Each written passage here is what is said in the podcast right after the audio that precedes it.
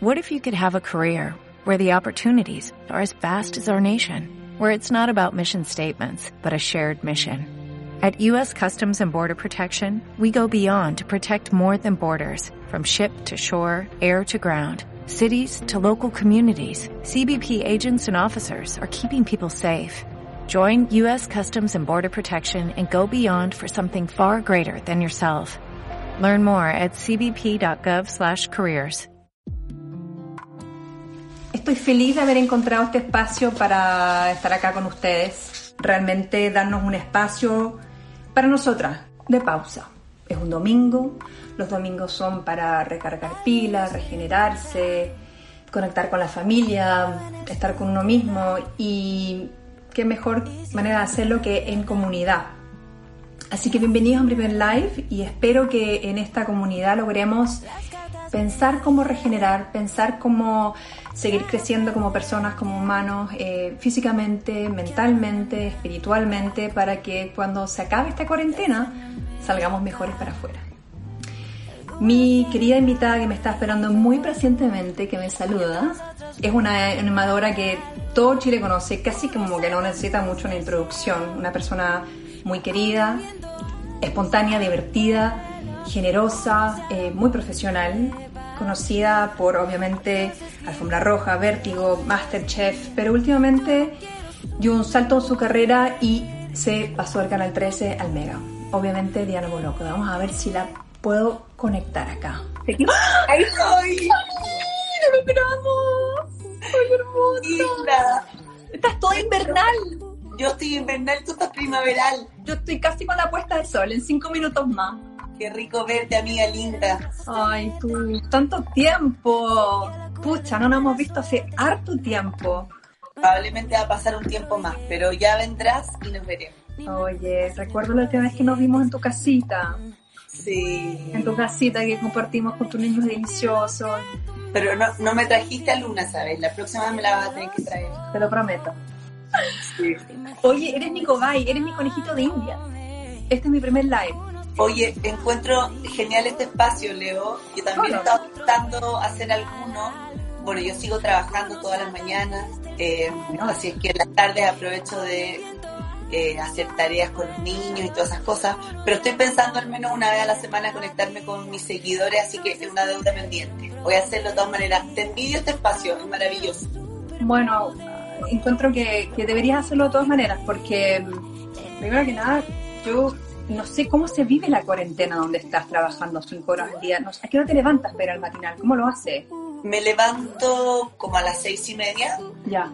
Como hay poca gente en las calles, no me demoro nada en llegar. Y en el canal, bueno, se toman todos los recuerdos porque hay que seguir transmitiendo. Está el área de prensa nosotros, el matinal, transmitiendo, las otras áreas no, los otros programas de entretención no, o las eh, series dramáticas, en fin, no y hay que tomar todos los recuerdos. Hay un equipo muy reducido, el resto trabaja desde su casa, pocos en el estudio y bueno, la distancia social. Te iba a preguntar, ¿cuáles son los recuerdos que toman? Porque tú estás sin mascarilla, ¿cómo haces para estar, cómo te sientes con eso? O sea, me imagino que debe, debe crear algo bastante ambiguo estar expuesta así, volver a tu casa. Sí, pero bueno, como te digo, tomamos los resguardos. Hay siempre hay alguien tomando la temperatura afuera. Eh, yo estuve un, par de días sin ir al canal porque tenía síntomas. Inmediatamente me quedé en mi casa, me hice el examen y no tenía eh, coronavirus. Debo haber tenido otro virus a la guata, pero en eso somos como súper estrictos. Si hay alguien que se siente mal, se queda en su casa y como te digo, en el equipo nos turnamos. Sí. Y hay mucho menos, hay menos, hay un solo productor de piso, hay tres camarógrafos en vez de seis. limitando los equipos para limitar la aglomeración de gente, de, de, chance de contagiarse en el fondo. Exacto. Eh, y bueno, la mascarilla en todo momento, menos cuando estoy al aire, pero al llegar al canal, al irme del canal. Y el resto de mi familia están todos aquí en la casa, eh, nadie sale, ni mis hijos no están en clase. ¿Quién está en tu casita? Están, están mis cuatro hijos y Cristian. Ya, listo, sería todo. Usted, me imagino que Cristian tiene que haber asumido un rol mucho más fuerte en la casa, ahora tú estando tan ausente en las mañanas, ¿no?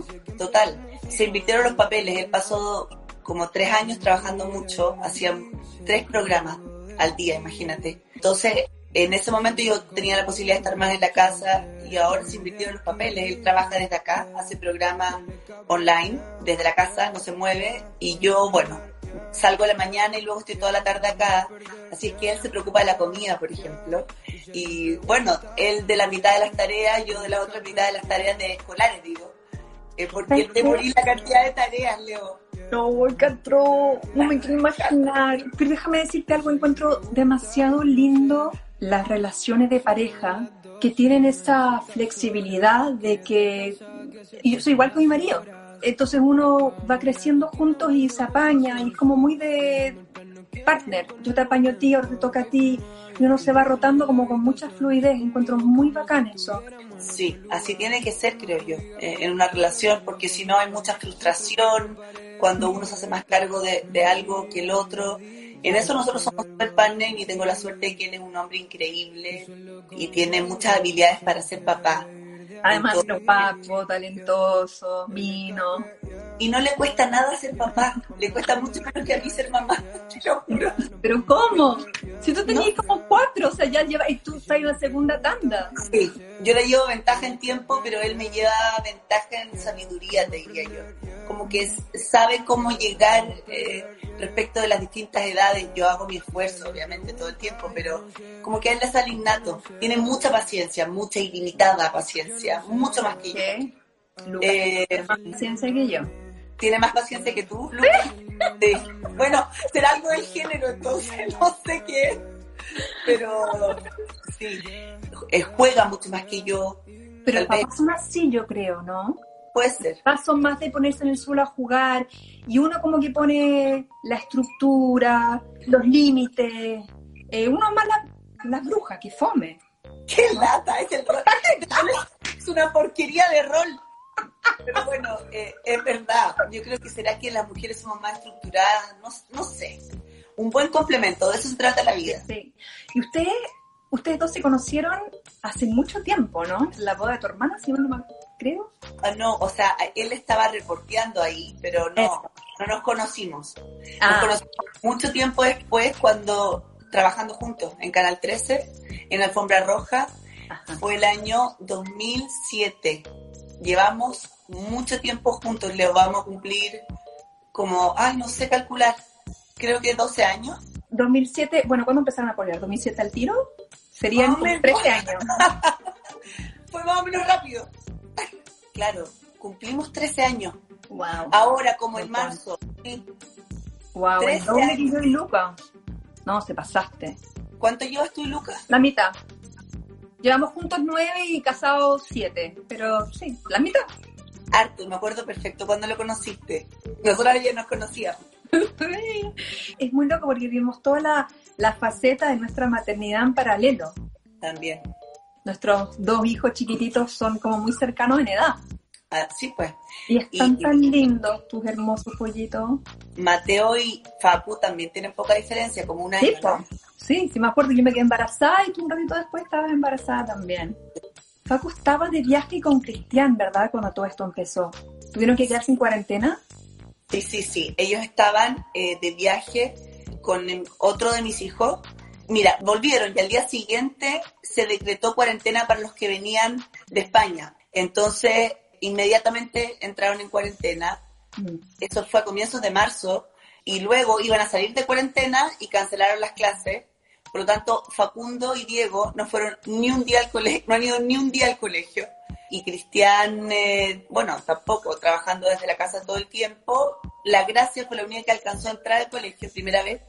Y fue como cuatro días. Y bueno, ahí no le llegó. Sí. Estaban preocupada cuando estuvieron en cuarentena, te angustiaste. ¿Cómo la vivido todo este tema? Mira, yo te diría que la cuarentena no me molesta para nada. Yo tengo un carácter como para vivir en cuarentena. Mm. Soy súper casera, no me gustan mucho los eventos. Sí echo de menos ver a mis amigos, invitar a mis amigos a la casa y por supuesto a mi familia. A mis papás no los veo hace dos meses. Harto, em, soy súper cercana. Sí, soy muy cercana, nos veíamos mm. todas las semanas y Ahora la tecnología ayuda porque los llamo por WhatsApp y nos vemos, pero no es lo mismo, obviamente. De verdad que tengo un carácter como que estaría feliz. Somos hogareñas. sí. Un hogar delicioso, tienes una familia deliciosa, ustedes siempre han sido muy cercanos, tú sientes que, sobre todo imagino con los niños más grandes, que esta aislación forzada de estar en cuarentena, ¿cómo se han ajustado ahí las dinámicas familiares?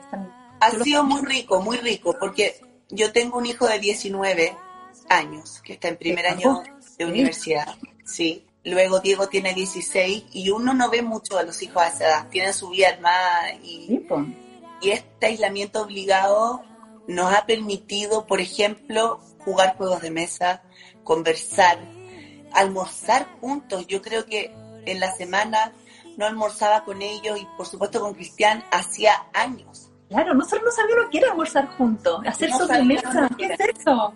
Exacto. Entonces tiene muchas cosas, por supuesto muy traumáticas, esto de la pandemia, mm. eh, pero tiene otras cosas muy buenas. Y, y yo creo que lo que nos va a dejar esto es justamente eso, valorar o volver a tener rutinas que uno las tenía perdidas y que se le olvidó lo que era y ahora uno ha vuelto a valorarlas. Eh, eso me pasa a mí, o sea, valoro todos los momentos y los aprovecho en esta situación tan extraña, tan sui generis, que nunca, o sea, yo creo que nadie nunca pensó que íbamos a vivir. Pero tiene sus cosas positivas, si uno lo, hace bien. Yo también estoy de acuerdo, yo siento eso mismo también. Y, y lo que creo que tú tienes de muy particular es que tú sigues yendo a trabajar cinco horas al día y eso es un montón. Y sí, un montón. me imagino que uno tiene que sentirse, bueno, primero que nada, tú estás con las noticias todo el día. Yo, yo limito mi, mi, intake de noticias a 20 minutos al día. ¿Cómo? Te admiro demasiado, Diana, porque siempre has sido una persona muy positiva, muy tira para arriba, como muy como de la risa y de un buen sentido humor, pero, pero ¿cómo se maneja esa cantidad de información, esa realidad dura con la cual estás todas las mañanas? Es bien fuerte, la verdad, porque uno no se desconecta nunca. Y como tú dices... las peores cosas, las cosas, las cosas más tristes, más dolorosas. Sí, es muy, o sea, es un baño de realidad muy potente hacer un matinal en todos sentidos y, yo agradezco esa conexión, pero lo que sí pasa es lo que tú dices, em, el, tener esta avalancha de información y no poder desconectarse e, es, bien fuerte, entonces trato, trato lo posible cuando llego a mi casa desconectarme, no poner mucha atención al celular, sobre todo el fin de semana, y, mm, y estoy haciendo cosas para mí. Mira, me regalaron un cuenco tibetano y estoy haciendo sonar el cuenco tibetano. ¿Tienes ¿Pero cuenco? No? ¿Es de cristal o es de metal? No, es de metal. Ya, precioso. Hermoso. Y me lo regalaron el año pasado por mi cumpleaños y lo había hecho sonar pocas veces y ahora me reencontré con el cuenco. Y bueno, estoy haciendo yoga hace varios años y, y, ahora el momento que tengo me pongo un ratito ahí en la terraza, hago yoga. Pero sí, es fuerte estar siempre conectado, es muy fuerte estar conectada más con el dolor porque uno vive realidades muy difíciles y en nuestro país que es tan desigual es una situación tremenda porque estábamos recién hablando de la cuarentena y de, que tiene tantos aspectos positivos, pero finalmente la cuarentena en un país como el nuestro es un lujo y cuando uno ve la gente mayor que tiene que salir porque tiene que abastecerse, porque no tiene redes de apoyo o, las personas que tienen que salir a trabajar. Es súper tremendo y por ahí tenemos que avanzar como sociedad. Entonces es un baño de realidad maravilloso, pero es duro, es duro, pero no es, mucho más duro la realidad que viven eh, esas personas. Así que claro Y si tú que estás tan inmersa en los detalles de esa realidad, tuvieras un deseo o si pudieras hacer como un ajuste de lo que ves en la sociedad de Chile en particular, ¿qué desearías ver cambiado? Como en Los Ángeles es muy diferente. Primero que nada nos permiten salir, puedo abastecerme, yo tengo unas viejitas en mi edificio, voy, siempre le pregunto, señora si está algo. La gente acá es mucho más sola, son más desconectadas de su familia. Es otra realidad, pero yo me pregunto desde tu corazón tan empático, desde tu empatía y tu positivismo, si tú pudieras desear que algo cambiara de toda esta pandemia, ¿qué sería para que mañana, el de Chile de mañana, qué sería eso? Eh, bueno, yo creo que tú lo que acabas de decir con tu ejemplo eh, le diste el clavo. Yo creo que nos falta mucha empatía y sobre todo con los viejitos. Mm. Eh, es lo que más me parte el corazón. O sea, si, si todos pudiéramos preocuparnos de un viejito al que asistir. Mira, mis papás tienen 83 y 87 años y tienen la fortuna de tener varios hijos y, ellos no necesitan salir de la casa porque estamos muy pendientes. Pero yo pienso en los otros viejitos que no pueden hacerlo, que no tienen ninguna red de apoyo. Entonces, si todos nos preocupáramos de un adulto mayor, ya, porque vive en el barrio, porque vive en el edificio, porque, no sé, tenemos algún tipo de contacto con él o con ella y poder eso, hacerle la vida más fácil. Mira, de repente es algo de logística, Leo. Es tiempo también, pero es logística. Es, por ejemplo, un abuelito que tiene que salir a cobrar su pensión, ofrecerte para ir a cobrar la pensión por tu abuelito, tu vecino, por el señor que vive en el edificio, ir al supermercado por él. O sea, yo creo que eso es lo que nos tiene que dejar esta pandemia y es la empatía. Nosotras, nosotros en Chile ya venimos del proceso de todo lo que ha sido el estallido, claro. que también fue una, una alerta, una llamada de atención de que eso es lo que nos falta, empatía vamos a invitar a todo el mundo entonces que nos está escuchando a quizás mirar para el lado, de izquierda a la derecha, en su edificio o en recordarse un viejito que vieron cerca de su casa, a ver si necesita algo, preguntar, porque en verdad solo cuesta preguntar. Cuando vayas a hacer las compras y las compras todo, total uno puede, ¿verdad? Exactamente. Diana, encontró muy importante, tú que eres mamá de niños de tan edades tan diversas, imagino que también estás muy tironeada también entre las necesidades tan diferentes de tus cuatro hijos, niños chicos y niños grandes, que claro, como decís tú que realmente no los vi, uno te pesca mucho, como ya no es tan cool, y los niños chicos que es mamá, mamá, papá, todo el día. Y me encanta que puedas manejar eso y además entender la importancia de darte tiempo para ti, porque yo creo que también eso es otro gran como malentendido de la maternidad, que significa sacrificarse entera y no darse espacio para una, no nutrirse a una. Es verdad. Y es imposible, ¿eh? es imposible eh, entregar si uno está mal consigo misma. Hay que llenarse la taza primero, hay que ir a como regenerarse para poder dar. Y en eso también es muy importante la relación de pareja. Cuando uno tiene niños es difícil, es cada vez más difícil porque, bueno, ¿qué te lo voy a explicar yo a ti, Leo? Imagínate, con todo lo que has vivido tú desde que te convertiste en mamá, eh, los espacios en pareja son muy complicados y uno deja de ser cada vez más pareja y cada vez más mamá. Y ahí hay que ponerle ojo porque, mm, porque es difícil, porque, porque hay poco tiempo, pero siempre se puede. Y vale la pena. Cosas, Y vale la pena. Y se puede, pequeñas cosas. Tomarse una copita de vino cuando uno acuesta a los niños. Si no, llegar y prender la tele y echarse ahí como a conversar. Sí, mirarse la cara, conversar, contarse las cosas, tratar de dejar los problemas afuera, porque a veces uno llena el, espacio de pareja, que es un espacio... De claro. Sí. Uno llena de... O, o, mira, me pasó esto, puro problema. No, hay que darse tiempo para conversar, para saber cómo está el otro, para conectar, para pololear. Eh, hay que acostar a los niños a una hora todos los días. si no cuesta tanto. ¿A qué hora la acostáis tú? Mucha, no, yo soy predico pero no practico, porque con esta cuarentena, Leo, se me fue todo, todo a la cresta.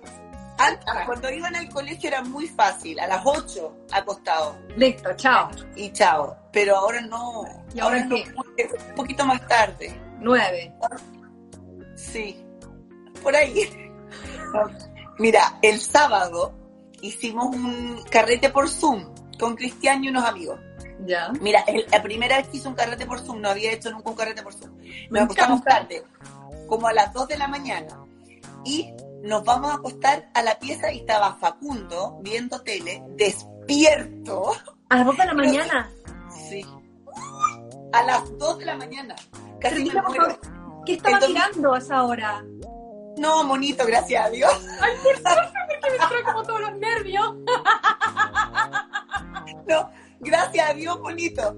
Pero te juro que, claro, es difícil, es, difícil, pero, pero no importa, lo, lo comido y lo bailado no te lo quita nadie. Carreteamos dos horas, era sábado, tampoco es tan grave que familia. No, tampoco no pasa nada, claro, claro. Pero mira, el tema de los espacios. Si uno apuesta a los niños a una hora y se da un tiempo, que sean 40 minutos, media hora para, para conversar con el marido, con la pareja, todo es mucho más fácil. Cuando uno tiene una pareja sólida, lo demás viene por añadidura. Si no, uno hace agua, ¿sí o no? Pucha que es cierto, es como que, como que retroalimentar esta relación retroalimenta todas las otras. Como la, A ver, voy a mirar unas preguntitas que nos están mandando Diana, ¿te parece? Dale. Mira, Claudia pregunta, ¿y meditas, Diana? ¿Qué consejos nos puedes dar para meditar con este ritmo? Bueno, yoga es una forma de meditación en movimiento, de alguna forma, Bueno, ¿no? sí. Eh, no me resulta meditar. Yo tengo una cabeza Es lo más difícil que hay, ¿verdad? te- terrible, pero más que meditar, a los que no les resulta tan fácil, hay algunas personas que les resulta fácil, a mí no. Más que meditar es la quietud. Eso he aprendido en yoga y cómo sumar todo lo que está en tu entorno a tu cabeza, pero no dejar que te perturbe. Eso ha sido una de las grandes enseñanzas del yoga. Entonces lo que hago, me pongo con la posición de loto, con los pies así, piernas cruzadas y un ratito de quietud. Mira, no lo hacemos nunca. Cuando uno lo hace por 5 minutos, 10 minutos, uno se da cuenta que no lo hace nunca. Porque hay siempre, sobre todo cuando uno es mamá, ¿cierto? Si uno vive solo en este momento. Exigencias, todo el tiempo. Mamá, mamá, la palabra mamá, Dios mío. Esa palabra. Entonces, si uno logra al menos estar en, en- en silencio, lo que sea, 5 o 10 minutos, al tiro eh, uno empieza a sanar esto, que es tan potente. Sabes que creo que lo dijiste súper bien, Diana. Eh, yo, bueno, yo practico meditación trascendental y me levanto a la misma hora que tú, pero no voy al matinal, pero me, me voy acá a un altillo que tenemos en el departamento donde estoy y me hago mis 20 minutos de res- 20 minutos de meditación y 10 minutos de respiración. Y creo que ese margen que uno quiere, que es como que uno no está tan reactivo, sino que te permite tener un pequeño como margen de error de, de que las cosas no te lleguen tanto, sino que uno, uno no está tan apegado, tiene como más distancia, lo mismo que decís tú. Y Diana, a ver, todo el mundo se le dispara la cabeza. Todo el mundo Yo- te a mí en la cabeza es así, pero la gracia, encuentro yo, la meditación es que uno empieza como a aceptar y a poder observarla. Y ese observador, cuando uno empieza como a, a, a ser ese observador, siente tranquilidad con ser ese observador y no reaccionador. Es cierto. El yoga es maravilloso porque te hace eso, te pone en esa situación, aunque uno lo piense o no, te, te, te llena ese espacio espiritual que uno lo quiera o no. Simplemente el respirar y moverte de esa manera. Es verdad. Es muy potente el yoga y, y para los que creen que es fome, yo ¡Nada, pensaba eso- fome! Yo pensaba, Leo, antes de, bueno, yo llevo varios años también practicando, no tantos como tú, pero antes yo pensaba que era fome, en términos de ejercicio físico, fome, claro. claro, atlético, y no, si, No, si no pues, está, de partida hay súper muchos tipos de yoga, hay Sí. muchos tipos de yoga, ¿Cuál practicas tú? ¿Cuál te gusta? a mí el que más me gusta de los que he practicado es Anusara, ¿Por qué me suena eso? yo creo que tú lo hiciste con mi, con mi maestra, Ah, Con la- hay un estudio en Santiago, por eso, claro. Sí. Y bueno, he practicado distintos tipos. A mí el que más me acomoda es alguno que no sea muy estático ni tampoco muy rápido, alguno que sea intermedio. O sea, poder estar un rato en la postura y luego cambiar. Eh, mira, hoy día estoy practicando sola. No soy experta, eh, no llevo tantos años como para ser eh, instructora. Te, te Pero- respiras y te mueves y está ahí un compromiso contigo, es tu espacio. A veces Exacto. yo tengo a la otra gorda colgada arriba de la cabeza y todo, pero sigo mi rutina. Sí, se puede. Ah, Yo lo mismo, mira, yo a los dos chicos más mi perro, a- a- a- arriba mío, Y uno como, se puede, igual se puede. se puede igual. Y sabes lo que encuentro maravilloso y una de las cosas también que es una bendición de esta cuarentena, que los niños te ven hacer esas cosas. Sí. Mi hija ya sabe que si yo estoy arriba en la mañana y ella se despierta, ella va y me espera. Tú no puedes creer. Te creo, 100%. No, yo soy impactada. Me espera a que yo dice, mamá, ¿terminaste? Porque una vez me enojé. Dije, si mamá no medita, mamá no es una buena mamá. ¿Tú quieres a tu mamá feliz? ¿La quieres feliz? Pero funcionó. Mira, sabes que los límites con los niños son necesarios y te ven. Pero, y lo que yo pienso, no sé si te pasa eso con ay, esa pequeña gracia deliciosa, es que yo digo, ella me ve cuidar mis espacios, mis necesidades. Yo no soy abnegada al bien de, eh, el mundo. Yo también tengo necesidades y si yo puedo verbalizarlos y pedirlos, espero que ella también el día de mañana sea una mujer que diga, no, perdón, eso no, gracias, yo necesito esto para mí. Y es muy necesario educar a las niñitas, sobre todo, así que están tan acostumbradas, ah, bueno, no, yo no importo, adelante, no, yo, yo, yo le sirvo. No, por favor, gorda, levanta tu plato a la mesa. Así, así Mira, cosa. Yo tengo la fortuna que tengo tres hijos hombres, entonces ella, que es la menor, ha visto cómo todos hacen de todo, digamos. O sea, eh, en la mesa toca uno levanta su plato eh, y, así un sinnúmero de otras cosas. Entonces ella ha visto eh, que no hay diferencia y es lo más regalona, eso sí. Pobre de sus pololos, porque Dios mío, no van a poder entrar a esta casa con los otros tres que están ahí vigilándola todo el tiempo, besuqueándola. ¡Ay, qué, qué suerte! ¿Cómo son las dinámicas entre esas edades tan diferentes, Diana? Cuéntame, por favor, ¿cómo se hace para llenar, paliar las necesidades de niños tan grandes, tan, con necesidades tan diferentes? ¿Cómo lo hace? Yo tengo un mojón chico nomás, o sea... Los dos grandes son los, los segundos papás, o sea, me, me ayudan y, y, a veces incluso me corrigen en mi rol de madre, como que viene la gracia y yo le digo, ya, bueno, ya, viste, cuando uno ya hay veces que dice no, no, no, y de repente uno ya no Entonces a la puerta es, bueno, ya, cómete un chocolate chico antes de la comida, porque sí. Y mi, mi, hijo grande me dice, mamá, no hemos comido todavía, le vas a dejar, no te lo vas a comer, gracias. Y yo digo, bueno, gracias a Dios hay alguien que me apoye en esto, porque eh, uno cede y uno flaquea. Y, y, en eso ellos son mucho más estrictos que yo. además son súper regaloneadores con los dos, con Facundo también juegan. Mira, hoy día en la tarde estuvimos jugando. Mi hijo de 16, mi Facundo de 8 y yo, los tres, Catán. ¿Has jugado Catán? No. Ah, un juego de mesa que yo me resistí a aprender, pero bueno, la cuarentena me obligó. y, al final tú ves que todas las edades se pueden combinar. los grandes míos son niños muy generosos. Tengo mucha suerte porque porque han sido... Eres una hermosa mujer y mamá, educa también los niños que tienen. No, pero, pero ellos son, son muy lindos niños y, y han sido súper generosos con sus hermanos chicos en todo sentido, desde cuidarlos hasta hacerles sus cosas, vestirlos, yo, bañarlos en ocasiones, darles de comer o poner reglas. Eh, al contrario, más que un peso para mí, que han sido una ayuda. Qué impactante, qué rico, qué suerte, qué, qué lindo sentir ese sentido de tribu y que, claro, que el clan llena roles diferentes y va ayudando a la medida que uno lo necesita también, ¿no? Oye, déjame leer más preguntas a la gente que están acá mandándome mil cosas. ¿Cómo fue, Nati pregunta, ver graduarse a tu hijo mayor? Crecen tan rápido. ¿Qué pasó con ese apego? ¿Qué pasa contigo como mamá con esa graduación? No, es tremendo no, es cero fácil. yo no estaba preparada para eso. Soy muy, soy muy llorona con todo lo que tiene que ver con mis hijos. Mira, voy por ejemplo a la presentación de fin de año del jardín y lloro. Eh, cantan una canción, lloro. Baila, baila, gracias, lloro. Eh, cualquier cosa, te juro que me dice, no puedo creer que estás llorando, no, sí, lloro, frente a cualquier cosa. La, la gracia se graduó del jardín el año pasado, entonces le pusieron como es muy gringo el and y sale en el escenario y yo ya estaba llorando. Y así con todas las cosas, todas. Entonces para mí la grabación fue heavy porque no estaba preparada y sigo sin estar preparada. Eh, sentir que se cumple una, etapa y yo me hago la chora porque porque yo pretendo criar a mis hijos en libertad. O sea, para mí es el valor más importante, libertad de, en todo, de todo tipo, de pensamiento, de palabra, de espíritu. ¿De acción también? ¿De religión?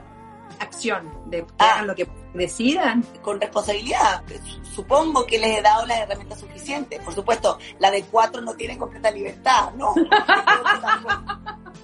pero, pero sí elijan lo que quieren ser y, y, y, entonces yo en ese sentido siempre he querido darle las alas más grandes, pero cuando llega el momento y cuando tu hijo te dice me voy y me quiero ir a estudiar, tal vez fuera, en fin, uno dice no, no, no, no estoy preparada para eso porque... No, qué, nervios, por Dios.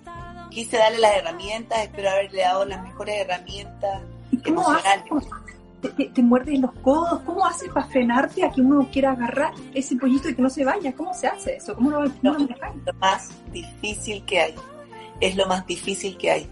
Y de verdad que el tiempo pasa tan, tan rápido, Leo. O sea, probablemente te pasa lo mismo cuando ves a Luna. Yo veo a la Gracia que va a cumplir cinco ahora el 8 de mayo. Y ayer estaba acostada entre medio mío y de Cristian, porque básicamente mi cama es una cama común.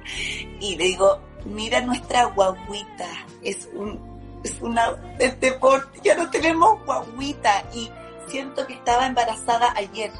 Y así me pasó lo mismo con mi hijo mayor Además vienen las culpas, porque uno dice, pucha, se me pasó tan rápido el tiempo. ¿Dónde estaba? Porque a pesar de que uno siempre quiere estar ahí lo más presente, nunca uno está lo suficientemente presente. Sobre todo las mamás que trabajamos y que pasamos periodos Qué, difícil eso. Eh, creo que, que estáis tocando una cosa súper importante en términos de maternidad y de diálogo que, que, a mí me importa mucho porque porque yo también lo viví mucho, con, sobre todo con, con, Mateito, porque ni bien yo me iba cinco minutos sentía culpa, porque realmente me necesitaba. Y, y, lo que me pasa a mí con la culpa, Diana, es que creo que la culpa es un cero de izquierda, no aporta. En nada. En nada, ni un poquitito. Ni siquiera como que te motiva a algo mejor. Nada, te, te resta, te, te realmente te quita energía donde no tiene que estar. Entonces, es un switch muy complejo de, desarmar en el fondo esa culpa para poder em, disfrutar cada momento por lo que es y sentirlo como una bendición, como lo que son. Los hijos son una bendición y claro que lo estás educando en libertad porque no son nuestros. van a ir a vivir sus vidas y tú les das todo el amor y también creo que es muy hermoso que ellos te vean trabajando y sepan que eres una persona increíblemente profesional y generosa y eso también es tu legado, es la manera que tus hijos también aprenden a ser los hijos aprenden tanto, uno cree que uno tiene que decir las cosas, pero aprenden tanto viéndote, mirándote, cómo actúas, cómo hablas, cómo te paras, cómo reaccionas. Soy esponja. Totalmente. Y si uno tiene un discurso armado de una lección y luego, por otro lado, uno se comporta de otra manera, perdiste. Lo que es como deben comportarse. Es tan cierto eso, Leo. es verdad, lo de la culpa. Yo siempre, toda mi vida he dicho que hay que erradicarla pero a uno le cuesta, le cuesta mucho. Sí, pero está súper bueno, justamente como hablamos con la meditación, tener ese pequeño margen para poder observarse. Y creo que la, no sé, el regalo de esta oportunidad de estar aislados, el regalo de este momento donde estamos todos parados, el regalo de estar tanto con nuestra familia, es que uno puede observar esas pequeñas cosas, esas dinámicas e ir sanándolas yo por lo menos siento con Lucas, me ha sido un gran regalo ese tiempo acá. Hemos podido hablar mucho de nuestros duelos respectivos, de darnos tiempo que quizás no nos dábamos antes, de poder observar con Luna cómo se maneja uno, cómo se maneja el otro, cómo uno se maneja. Creo que son regalos muy, muy valiosos que hay que aprovechar. Totalmente. Estos tiempos extraños. Oye, mucha gente me pregunta si quieres tener más hijos. No. Déjenla tranquila, por Dios. Tiene cuatro. La mujer. No, no, no. No. N-O. En caso que se lo hubiera buena alguna duda. Ya, te voy a hacer otra pregunta, porque claramente esa está respuesta. Tú eres muy regia, mujer. ¿Qué cuando, cuando grabamos siempre te vi con tu piña, tu tecito verde, tu pasito con palta el comer sano y, cuidarte es algo parte de tu rutina muy cotidiana. ¿Ha cambiado ahora con el estrés del encierro? ¿Cómo lo llevas? O sea, sí, he comido chocolates como nunca en mi vida, Leo. ¿Verdad? De verdad. ¿Te has puesto algún bien? Ahora tengo uno puesto, mira. ¡Te queda! ¡Diego! Pero es súper elasticado. y te digo como me está apretando el botón. No, lo que pasa es que yo me tengo que vestir todos los días, piensa que tengo que salir a trabajar. Entonces, no he tenido eso como del buzo continuo. Yo conozco mi cuerpo y obviamente he engordado, que no me importa nada, la verdad. Y en términos de la alimentación sana, sí, lo hago, pero mira, lo he hecho siempre por algo natural. Tengo una guata muy delicada. Yo, por ejemplo, recuerdo de niña, cuando mi mamá me decía que me tomara la leche antes de ir al colegio, la, la sensación de angustia, porque me caía tan mal, Leo, de la leche, los tallarines, o sea, natural, gluten, chao. Totalmente. Entonces ha sido tan natural ese proceso que yo dejé de comer las cosas que me hacían mal. Y hoy día me pasa lo mismo. Si como masa, me cae muy mal. Me pasa con algunos alimentos. Entonces, naturalmente como sano porque el otro me cae mal. Ahora, obviamente, también me cuido, trato de no comer cosas que le hacen mal al cuerpo nomás, pero eso no quiere decir que soy así todo el tiempo. Como cosas dulces, tengo una muy amiga mía que es pastelera, que hace las cosas más ricas. ¿Cómo se llama otra vez? Ella se llama Constanza Guarachi y su, su Instagram es arroba simply Por favor, mírenla porque es realmente impactante todas las cosas que hace. Sí, muy eh, seca. Es artista, es seca y además muy rica las cosas que hace. Entonces, eh, no es que sea talibana en ese sentido, como eh, tomo algún copetito el fin de semana, no soy muy buena para tomar trago, pero sí me tomo mis copas de champaña, como torta y chocolates cuando mi cuerpo lo pide, soy fanática de las papas fritas, ese es mi placer culpable. Podría comer, no soy tan buena para lo dulce, pero papas fritas me podría comer un camión completo. Y te das ese gusto, sobre todo ahora que uno como que necesita como la, la contención de la comida, yo siento. Yo, yo he hecho pasta carbonara, eh, pasteles, o sea, cosas que yo no hago nunca, porque necesito esa contención como de, de que el cuerpo está como protegido, no sé, más comida, por favor. La cantidad de postres también. Totalmente, y además hay algo con la ansiedad y entonces, sí, sí, es normal y hay que permitirse esto también, y no hay que culparse. Sí, sí. Yo no me pongo los jeans más, eso es todo. Bueno, sí. Es que hay que tener de distintas tallas, Leo.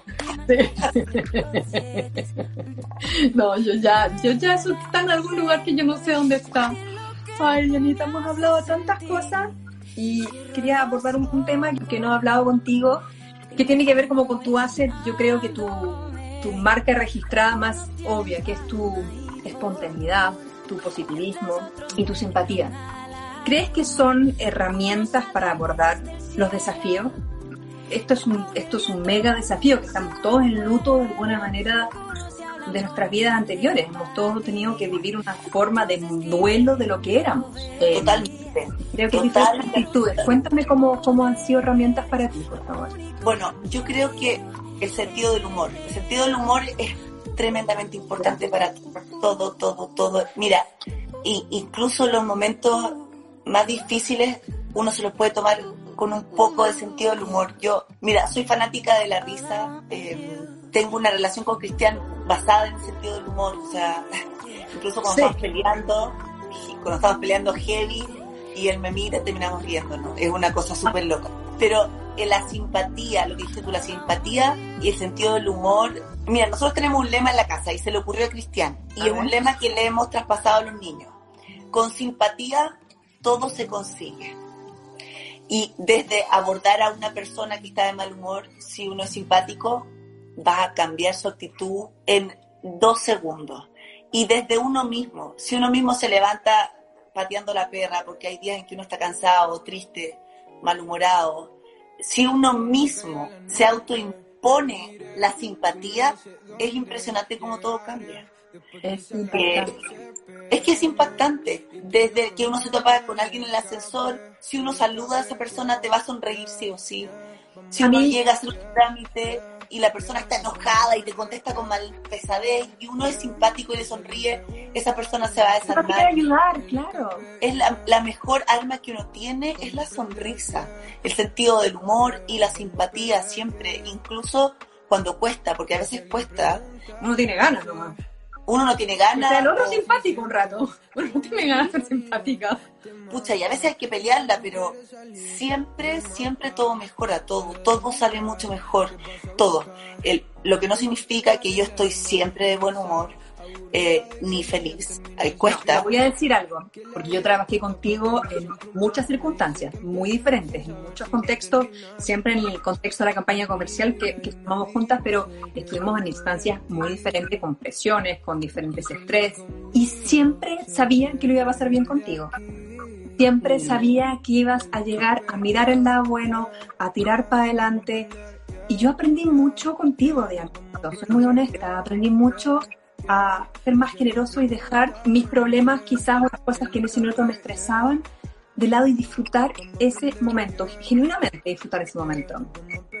Y tenemos momentos muy estresantes por momentos, pero el estar ahí, estar riéndome contigo fue realmente una medicina, tienes razón. Tienes razón, no es verdad. Mira, yo hay algo que no me permito y no me lo permito nunca. Tal vez en mi, en mi círculo más, más cercano. Ya, ya eso me refiero a, a mi familia nuclear, que es súper injusto al final, porque, porque uno se descarga. Quieren, claro. Sí, pero de ahí afuera no me permito nunca eh, embarrarle el día al resto. Y cuando digo eso es a mis compañeros de trabajo o, o la persona que me topo en la calle. Eh, no permito traspasarle mi mal humor, si es que lo tengo, al otro. En eso, en eso tengo una formación súper alemana, tal vez de mi mamá, porque lo siento injusto. Y cuando a mí me pasa, cuando llega alguien embarrarme de mala onda, lo siento muy injusto. Y, y en eso también lo abro a lo que sucede a veces con las redes sociales. Estamos muy acostumbrados a decir lo que queremos disfrazado de soy honesto, pero sí. o, claro. o, con directamente con, con, mala onda gratuita. Y, y, ahí no hay ni un valor, creo yo. Ahí es mucho más importante, más que la sinceridad, eh, eh, la empatía. Y, y ver cómo, mi palabra puede herir a otro de manera insospechada mi mal humor, mi rabia, mi propio descontento puede arruinarle la vida a otro? Hiere, obviamente que hiere.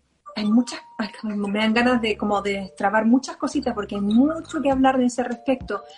Una de las cosas que yo me he dado cuenta es que cuando la manera más fácil de subirse el ego, el autoestima, el, como el, el, el, como el shortcut a sentirse bien, uno es aplastar el otro a bajar el otro. Es como, es como el chocolatito del, del, del, ego. ¿Te has fijado? Entonces, claro, uno tira el comentario pesado, la mala onda, y te sentís bien un segundo, y después te volví a sentir como el hoyo. Entonces, ¿qué pasa? ¿Qué pasa si en vez de tirar esa mala onda como el reflejo que, que en Chile no sé por qué están así? Es muy extraño. Hay una cosa en la sociedad que realmente necesita sanar. Y Total. ¿Qué pasaría si con un poquito más de empatía, como decís tú, uno se detuviera a pensar qué quiere? Porque el universo es como un boomerang enorme, te va a volver, te va a volver hacia ti. De todas maneras, de todas maneras. Así que, ¿dónde estás? ¿Qué semilla estás sembrando? O sea, es, es, es tan cierto. Y así todo, fíjate, eh, a veces yo he hecho el ejercicio a través de las redes sociales de contestarle a, con buena onda, incluso al que te dice una pesadez muy gratuita. Y fíjate que el, en un porcentaje muy alto, por no decir en todas las ocasiones, te devuelven buena, buena onda. Sí, es verdad. Hoy día nos están quedando como 10 minutos para terminar. Yo quiero hacerte un cuestionario chiquitito y yo sé que vas a ir a acostar a los niños y hacer todas las cosas que... Más bien me voy a ir a acostar yo, que tengo que madrugar. ¡Gallinita! yo soy la que se acuesta antes en mi casa, sí o sí. ¡Qué envidia! ¡Qué envidia! No, yo a las 10 literalmente estoy... apago la luz. Chao, me fui. Ay, qué rico. Sí. Yo a veces no lo logro, ¿No? no lo logro, pero trato. Me tengo que estar mucho antes de quedarme dormida porque si no... me- Lo que pasa es que igual acá en Estados Unidos uno come a las 6.